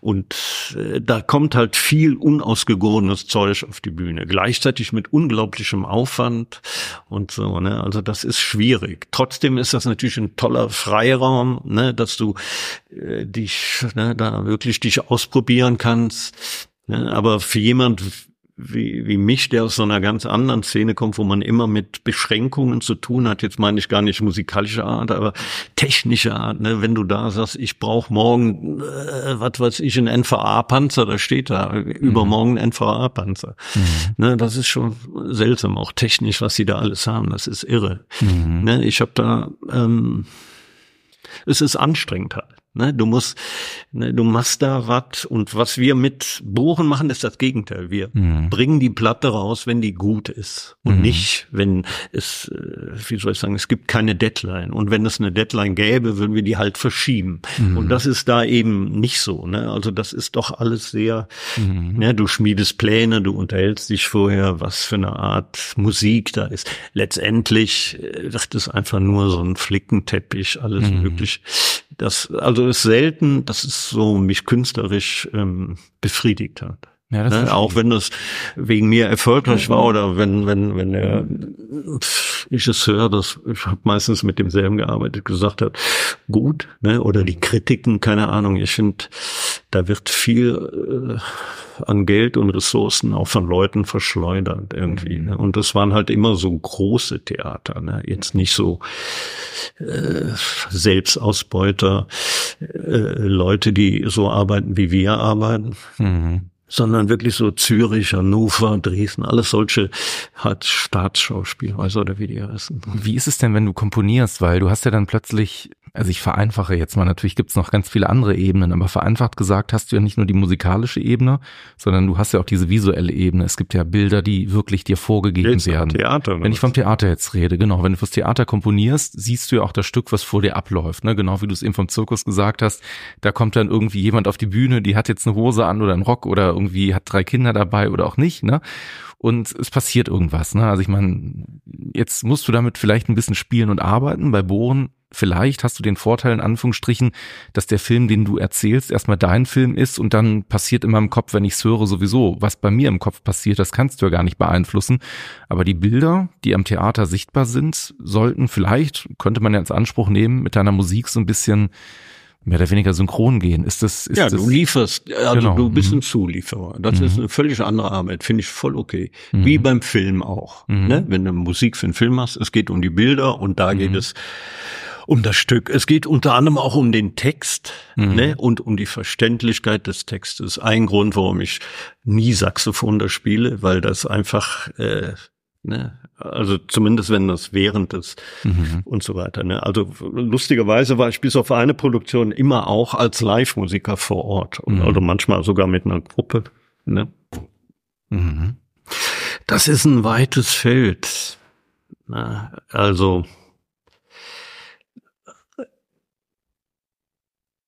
ich habe ich hab kein Problem damit, Gebrauchsmusik zu machen, überhaupt nicht. Mhm. Ne? Und wenn ich was mache und der Regisseur sagt, nee, das finde ich scheiße, das kratzt mich nicht. Also was das angeht, ich habe eine große Resilienz in gewisser Weise, so was gegenüber. Nicht zuletzt, ich weiß, ne, also ich bin, äh, ich weiß nicht, mir fällt nicht so ein richtiges Beispiel an. Ne? Ich, wir machen zum Beispiel mit Born tolles Zeug, da stehe ich mhm. voll hinter. Mhm. Ne? Und, und ich kann jetzt, äh, sowas gibt's, ich biete ihm was an und denke, super, mhm. finde ich super zu dem Zeug. Verstehe. Ne? Mhm. Dann sagt er, nee, Mhm. Ne, sei es aus den lächerlichsten Gründen, sei es, weil, weil einer aus Versehen an Lautstärkeregler gekommen ist, sowas kommt vor. Und mhm. dann ist das laut und dann sagt er, nee, also da versteht man die ja nicht mehr so. und dann fliegt das raus. Da darfst du nicht weinen. Ne? Da hast du unter Umständen in der Nacht dran gearbeitet und morgens äh, irgendwie weil der schlechte Laune. Das fliegt raus. Das darf dich nicht kratzen. Wenn dich das kratzt, dann bist du da am Arsch.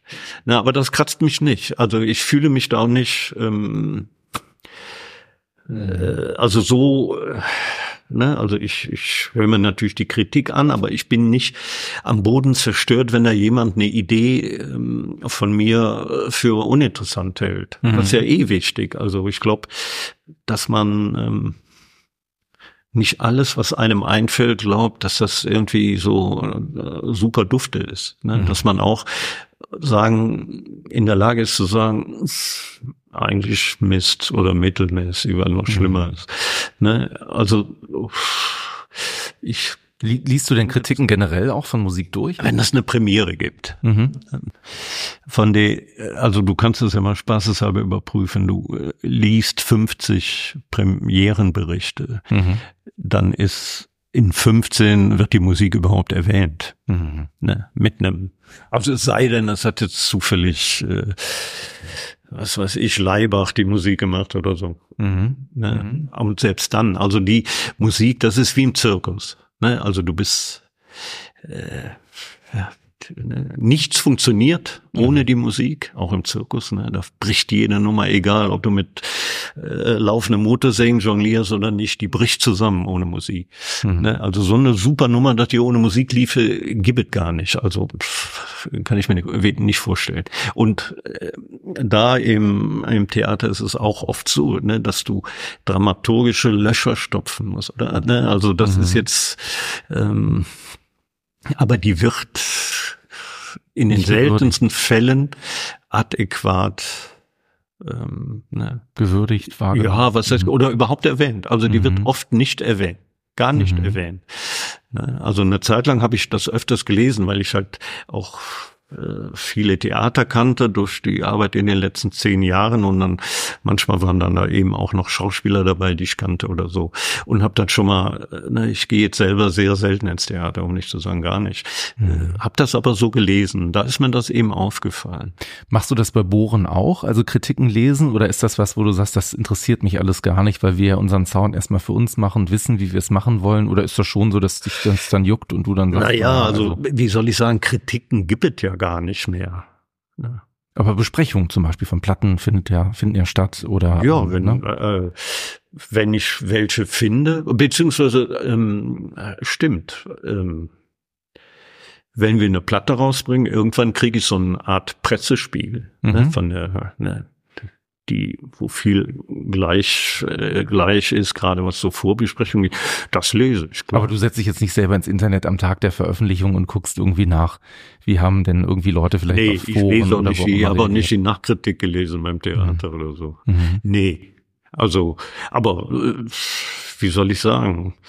Wenn eine Kritik, also es ist, wenn eine Kritik so, wie soll ich sagen, sehr pointiert oder so ist. Ich weiß Mhm. noch, also die erste Kritik von den weißen Männern hieß Hasstrio zum Abgewöhnen. Mhm. Also das fand ich so großartig, ja, das hätte ich am liebsten die ganze Zeit. So, ne? Und also ich mag auch Verrisse, wenn die schön geschrieben sind. Ich bin so ein, also ich muss dazu sagen, ich bin Zeitungsfreak, Tageszeitungsfreak, also jetzt nicht so äh, wöchentliche. Von daher, ich bin, ähm, ich bin sehr, ich freue mich immer über gut geschriebene Artikel. Mhm. Ne? Und auch wenn die äh, über uns gut geschrieben sind, aber die meisten sind halt, wo man merkt, weil man ja jetzt die ganzen Hintergründe, also entweder da ist was abgeschrieben Mhm. oder wenn du, wenn du in den ersten zwei Sätzen äh, Dark Jazz oder Horror Jazz liest, dann, ne, dann puh, geht die Aufmerksamkeit schon mal nach unten. Aber wenn du merkst, da ist jemand, äh, der sich wirklich dafür interessiert, das lese ich sehr gerne. Ich hätte sogar gedacht, dass mich. ich die Und Kritik da gibt's ja auch immer oft so gute Ja. Formulierungen, Entschuldigung, Nee, ist doch wo gut. ich mir so denke, das merke ich mir. Wenn mich Mhm. jemand fragt, dann sage ich das. Ich hätte jetzt gedacht, dass Kritiken, die dich vielleicht sogar treffen, dass du die am Boxsack verarbeitest, weil ich gelesen habe, dass du, dass du Hobbyboxer bist und dir dabei auch tatsächlich mal, aber das hatte mit Dolores nichts zu tun, mit dem Album, den Arm mal gebrochen hast, ne? Nee, die so Hand oder die Hand mir- gebrochen. Oder? Ja, ja, ich habe Mhm. die Hand. mh, Das war doof. Mhm. Welche Kritiken bekommst du denn zum Beispiel auf die aktuellsten Sachen, die ihr gerade gemacht habt vom Reformhaus Fischer in Köln? Ist das noch aktuell, dass die eure Sachen rauf und runter spielen? Nein. Reformers Fischer. Die Frau Fischer ist eine sehr, mh, wie sagt man? Besten so, dass ich nicht rausschneiden muss. Ja, so wankelmütig. Aber wankelmütig ist falsch, weil die ja ganz lange, ne, also die ist so stimmungsabhängig. Ne, die ist, ne, also ganz viele Leute äh, da, wo ich wohne, die kennen die alle. Ne, und die meisten, gerade die Mütter, die da hingehen wegen ihrer Kinder und so, finden die, nee, da gehe ich nicht mehr hin. Weil die so, ne, die ist an einem Tag fröhlich ne, Mhm. und am anderen Tag ist sie total beschissen. Mir ist das egal. Ne? Ich bin ja auch manchmal fröhlich, manchmal bin ich beschissen. Wenn die beschissen ist, bin ich auch beschissen oder besonders fröhlich. Ja. Ne? Aber die Zeit, wo da dauernd Bohren lief, äh, das habe ich lange nicht mehr gehört. Weil die hatte ja teilweise, ich habe das mal im Interview gelesen, sogar die ganzen nachbarschaftlichen ja. äh, ja, ja. Er hat, er hat infiziert von 20 eurer Musik, CDs ne? an die Leute da verteilt. Ne, Das hat die drauf. Die verteilt auch laufend irgendwelche äh, Cremes an mich. Mhm. Ich will keine Cremes. Ne? Also oder du suchst was und da sagt die, nee, das habe ich nicht, aber ich habe das und das und dann, äh, Mhm. ne, da muss man hart sein. Und ähm, aber ich finde, wir haben einen guten Draht und äh, die fragt mich nach wie vor, ne, wann tretet ihr denn wieder auf und so. Mhm. Ne? Und wir treten jetzt halt äh, nicht hier in Köln oder Umgebung auf. Ne? Aber, Wuppertal äh, die, die Mucke lief. demnächst, habe ich gesehen. Ich glaube 26.04.2024 für alle, die in die Nähe wollen. Da seid ihr in der Börse in Du Wuppertal. weißt so viel, aber dann, dass du jetzt 25.04. sagst, Oder 15.03. 15.3. Ja, guck mal, ich habe mich knapp vertan, aber Wuppertal die Börse stimmt. Und die, und die Ja, ja, Daten- da beginnt diese, dieser lange Ritt in den Norden. schön. Die Musik, was die Leute mit der Musik anfangen können, warum die manche was damit anfangen können und nicht, ne? Oder Kritik, Mhm. finde ich total gut. Ich interessiere mich auch dafür. Ne? Ich finde das auch wichtig, dass nicht nur meine Freunde und meine Freundinnen das gut finden, sondern es muss schon irgendwo äh, einen Widerhall finden. Ne? Aber da bin ich wirklich sehr, sehr glücklich. Mhm. Ne? Und es ist so, wie du gesagt hast. Das ist, äh, wir haben da irgendwie was gemacht, was viele Künstler anstreben, nicht allen gelingt. Ne? Also so ein äh, Den wenigsten würde ich sogar behaupten. ja, vielleicht. Ne? Das ist jetzt kurios, dass jetzt gerade uns Eierköppen das irgendwie hinkriegt, aber vielleicht hat es auch was mit unserem Eierköppentun zu tun. Ich weiß es nicht. Das muss ich nicht beurteilen. Du, aber vielleicht hat es auch damit zu tun, was du gerade sagtest, ne, dass man sich äh, wahrhaftig mit den Dingen beschäftigt, dass man die Dinge macht, an die man glaubt und sich vielleicht Ja. auch nicht mit etwas zufrieden gibt, was halbgar ist, ne, oder ähm, was vielleicht irgendwie, naja, man so ein bisschen versucht, so sich selber in die Tasche zu lügen, wo man sagt, ich bringe das jetzt mal raus, dann habe ich es hinter mir, sondern das ist ja ein sehr, sehr harter und sehr fordernder Prozess, dieses ständige Durchsieben von Gedanken, ist es so gut, geht es nicht noch besser, kann man das nicht noch verändern, an welchen Stellen ist vielleicht noch Potenzial und das bewegt sich auf vielen Ebenen. Also ich glaube, das ist ein Prozess, der vielen, die jetzt irgendwie zuhören, auch natürlich gar nicht so gängig natürlich ist, ne, weil Ja, aber man darf es auch Ja. nicht zu hoch hängen. Mhm. Ja. Es ist Musik. Mhm. Ne? Wir sind normale Leutchen, die alles Mögliche, nicht nur langsame Musik, das ist immer das Lustigste. Und ähm, das ist wichtig.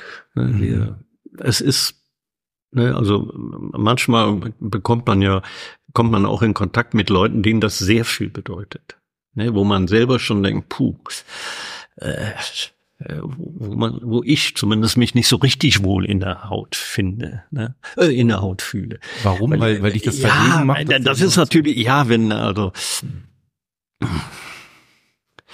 da ähm,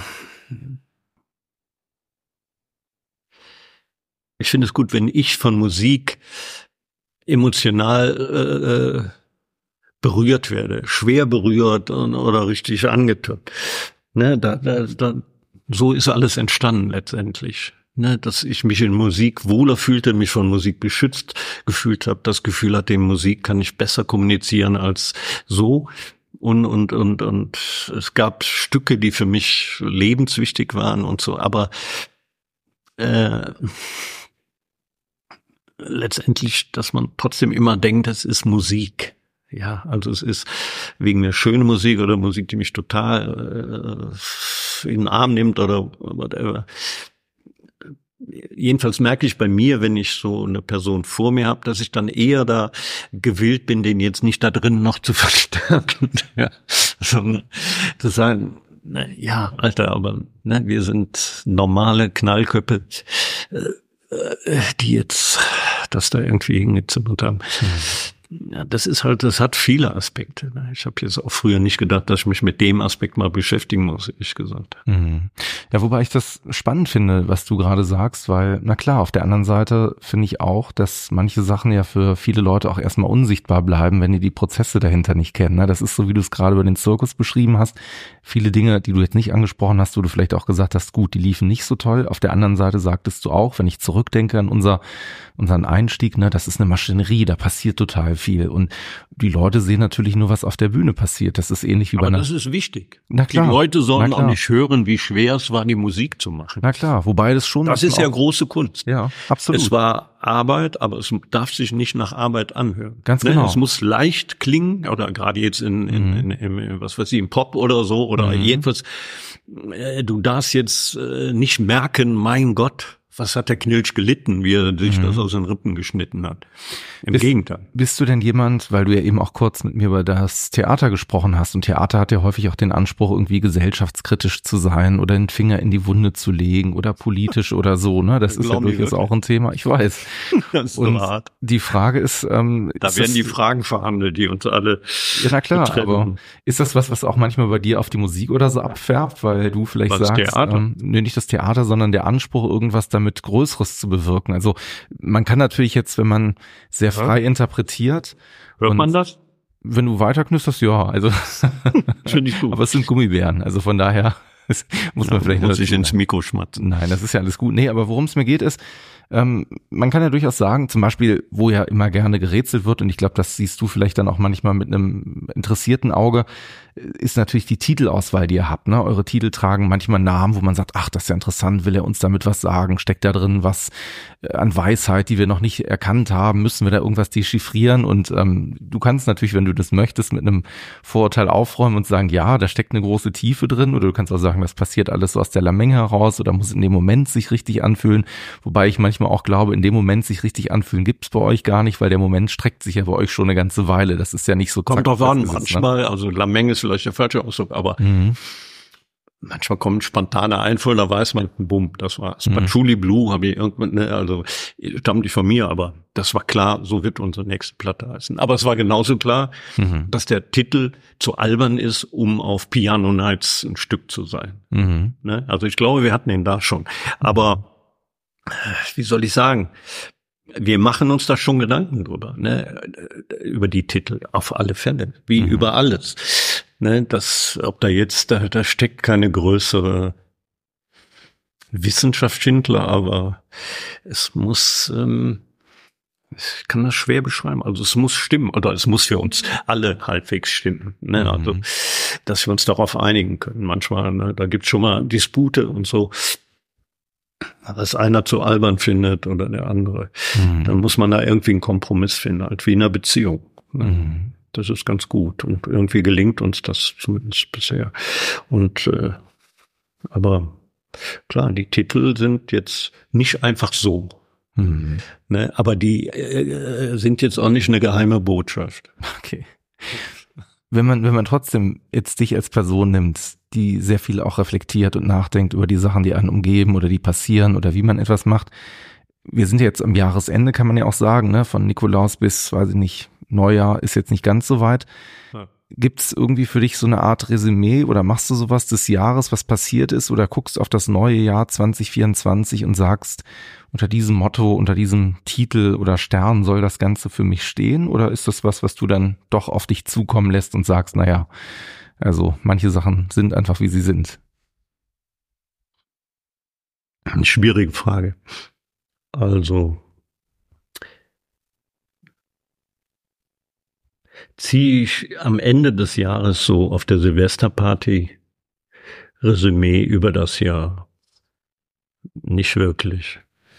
Also es gab Jahre, beschissene Jahre, wo ich so Mhm. mal eine Zeit lang echt dauernd krank war, wo ich dann meinte, puh, das war ein doofes Jahr. Mhm. Ne. Die meisten Jahre sind jetzt so ganz okay. Das letzte Jahr fand ich gut.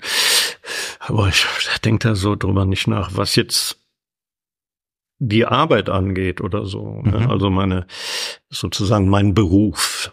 Mhm.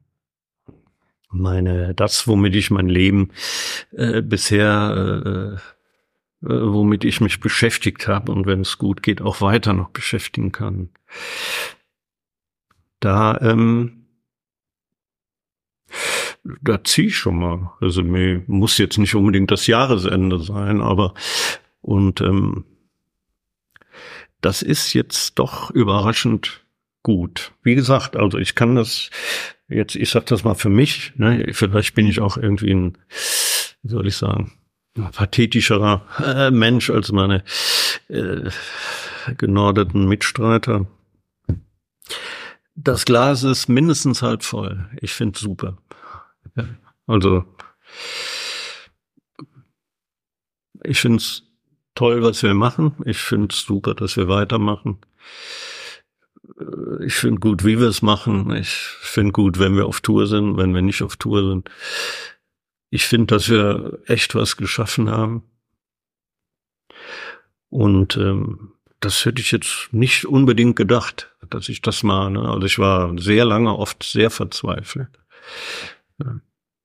Und wir hatten natürlich auch Glück, aber wir haben halt auch viel, ne? also selber, wer immer erzählt, man muss das selber schaffen. Das ist natürlich Quatsch, das erzählen irgendwelche Armies. Aber ähm, trotz allem Glück haben wir auch sehr viel dafür getan irgendwie. Und es ist, ähm, also ich bin damit zufrieden, sehr zufrieden. Ne? Das ist ähm, ein tolles Gefühl. Also ich, also ich, ich für mich kann jetzt sagen, ich bin jetzt ein wesentlich zufriedener Mensch, als wie ich 30 oder 40 war. Ja.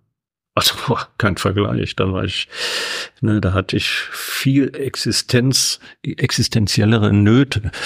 Und, und äh, da war ich auch im Kopf kaputt oder so. Ja, also ich finde, das hat sich alles ganz gut entwickelt. Ne, und es soll, ne, wir müssen die Welt nicht erobern. Ich finde es so gut. Ne? Wir spielen in Helsinki im März, das Konzert ist ausverkauft. Da kommen 700 Leute. Das ist, finde ich, okay. Sonst wird es unangenehm. Zufrieden zu sein. Ich wollte gerade sagen, es gibt, was gibt's für ein Schlusswort, das schöner sein könnte, als das, was du jetzt gerade gewählt hast? Ja, sage ich an der Stelle erstmal freue ich mich, dass du hier Gast in meinem Plauder Plapper Pop Radio Podcast bist und die Einblicke aus deinem Leben, aus deinem Schaffen als Künstler auch mir gegeben hast. Und es war mir eine große Freude, mit dir mich hier unterhalten zu dürfen. Danke, mir auch.